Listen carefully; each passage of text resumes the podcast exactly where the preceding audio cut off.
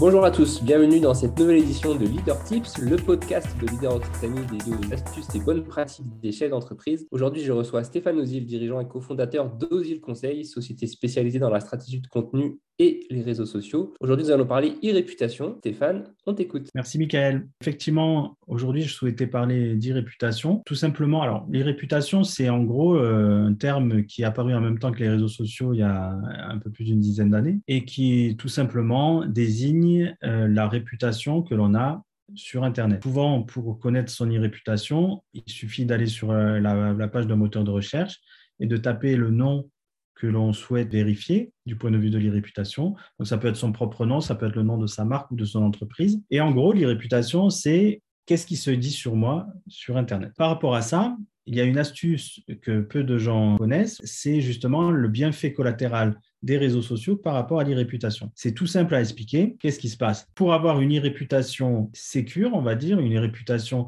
que l'on maîtrise, il faut avoir la main sur la plupart des contenus qui remontent, comme on dit, dans les moteurs de recherche quand on tape votre nom ensuite votre entreprise. Si dans les dix premiers résultats de Google, mettons, euh, j'ai la possibilité de modifier le contenu qui apparaît sur 6 euh, ou 7 d'entre eux, c'est déjà pas mal. Ça veut dire, en gros, j'ai la maîtrise du contenu qui apparaît lorsque quelqu'un cherche à savoir ce que je suis ou qui je suis sur Internet. Or, les réseaux sociaux à ce niveau-là sont un apport formidable. Pourquoi? Parce que ce sont des, des sites Internet qui sont très très bien référencés étant donné qu'ils sont visités chaque jour par des millions, voire des milliards de personnes pour certains d'entre eux. Lorsque vous créez votre profil réseau social euh, sur Facebook, sur Instagram, etc., de manière quasiment mécanique, lorsqu'on va taper votre nom ensuite sur Google, vous allez avoir ce profil-là qui va remonter en premier. Les entreprises qui prennent la peine d'avoir leur profil réseaux sociaux bien renseignés, eh bien vont du coup prendre la main sur une grande partie de leur e-réputation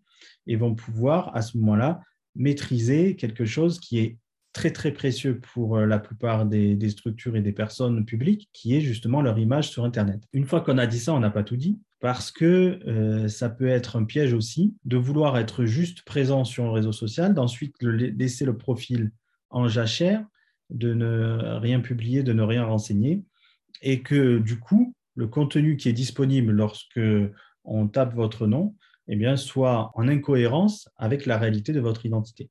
Donc, il y a bien sûr cette partie-là à, prendre en compte. Ne pas perdre la main sur ces profils-là, ne pas perdre euh, les mots de passe, évidemment, et pouvoir euh, aussi gérer cette image au quotidien par une stratégie de contenu qui soit adaptée et cohérente. Merci Stéphane pour ce partage. À très vite pour un nouvel épisode.